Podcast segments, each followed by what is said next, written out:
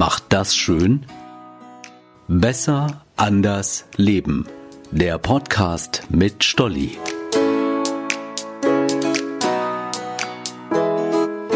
Hey, ich bin Stolli und ich freue mich immer noch wie Bolle, dass ich meinen eigenen Podcast an den Start gebracht habe. Es macht Spaß, ist herausfordernd. Bei dem ganzen Gelerne habe ich aber irgendwie überhaupt nicht mitbekommen, dass der Herbstblues gerade wieder mal grassiert. Er macht müde, antriebslos und lustlos. Aber auch nicht jeden. Eine Freundin von mir ist zum Beispiel gerade über beide Ohren verliebt. Da hat der schnöde Herbstblues überhaupt keine Chance. Ihr Dauergrinsen ist durchs Telefon hörbar. Was lässt uns strahlen und glücklich sein? Dem Herbstblues sozusagen einen kräftigen Tritt in den Hintern verpassen. Na, das passiert doch immer, wenn wir was Verrücktes machen, was Neues, Herausforderndes. Dann hat der Kopf gar keine Zeit für komische Gedanken. Das Schöne, für viele verrückte Dinge muss man nicht mal aus dem Haus echt verrückt finde ich zum Beispiel diesen neuen Fitness-Hype aus Asien. Ich weiß nicht, ob ich es richtig ausspreche. Geschrieben wird's Kiat Youth Day Workout. Es heißt so, weil in den meisten Fällen zum Song Kiat Youth Day trainiert wird. So viel vorweg. Es sieht echt beknackt aus. Den Song finde ich gewöhnungsbedürftig. Aber es geht auch auf jeden Fall zu anderer schneller Musik. Nur schnell muss sie sein. Und wenn man sich erstmal getraut hat, eine Songlänge durchzieht, entweder lacht man sich währenddessen schon schlapp oder aber danach. Alles, was man machen muss, ist sich gerade hinstellen, leicht in die Hocke gehen, die Musik laut aufdrehen und dann das Becken nach vorne und hinten kippen. Nicht drüber nachdenken, einfach machen. Und es darf gern schnell gehen. Darum ja auch die schnelle Musik.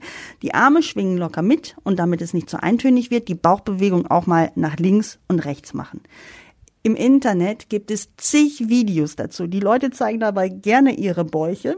Es wird viel gelacht und nicht nur das. Offenbar haben viele mit diesem bauchbetonten Training mehrere Kilos verloren oder einfach einen schöneren Bauch bekommen. Eine Win-Win-Situation also. Spaß und sexy aussehen. Also danach ist klar. Gute Laune kann man übrigens auch essen. Ja, Essen ist einfach was Herrliches und es wirkt sich wirklich erstaunlich auf unseren Gemütszustand aus. Bis vor kurzem hätte sich kaum ein Psychiater getraut, das auszusprechen, aber seit Jahren wird in dem Bereich geforscht und viele Studien zeigen, dass Essen unseren Körper in seinem Innersten verändert und dadurch auch unsere Psyche. Es scheint so, als säße im Darm eine Art von zweiter Seele und die können wir womöglich traurig machen oder auch glücklich, je nachdem, wie wir sie füttern. Forscher haben zum Beispiel festgestellt, dass Menschen mit Depressionen bestimmte Arten von Darmbakterien fehlen. Also ist es vielleicht bald möglich, durch spezielle Lebensmittel das Gemüt aufzuhellen. Das wäre doch wirklich toll. Und es gibt erste Untersuchungen in diese Richtung, die hoffen lassen. In einer Studie haben gesunde Menschen vier Wochen lang ein spezielles probiotisches Milchgetränk zu sich genommen. In dieser Zeit verbesserte sich die Laune der Teilnehmer, sie waren emotional gelassener. Sehen konnten die Forscher das unter anderem an den Aktivitätsmustern in den Gehirnen. Wir müssen aber nicht an Studien teilnehmen, können unseren Darm auch jetzt schon mit Stimmungsmachern füttern. Und das ist kein Hexenwerk. Die besten Lebensmittel haben keine Etiketten.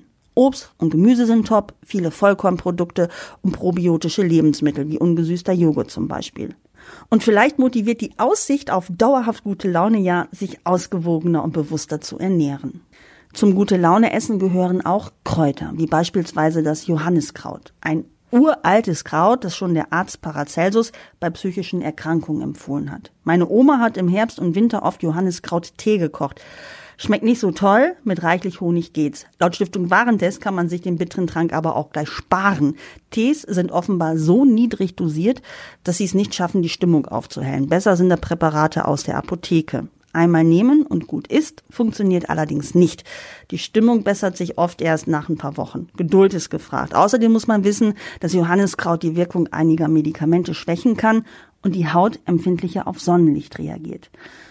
Warten ist ja nicht so meins. Ich mag es lieber zack, zack. Geh gern verrücktes Leben, probiere neue Sachen aus, auch wenn sie beknackt aussehen. Solange es Spaß macht, Bombe. Kommt gut durch diese verrückte Zeit. Ganz liebe Grüße, eure Steuer.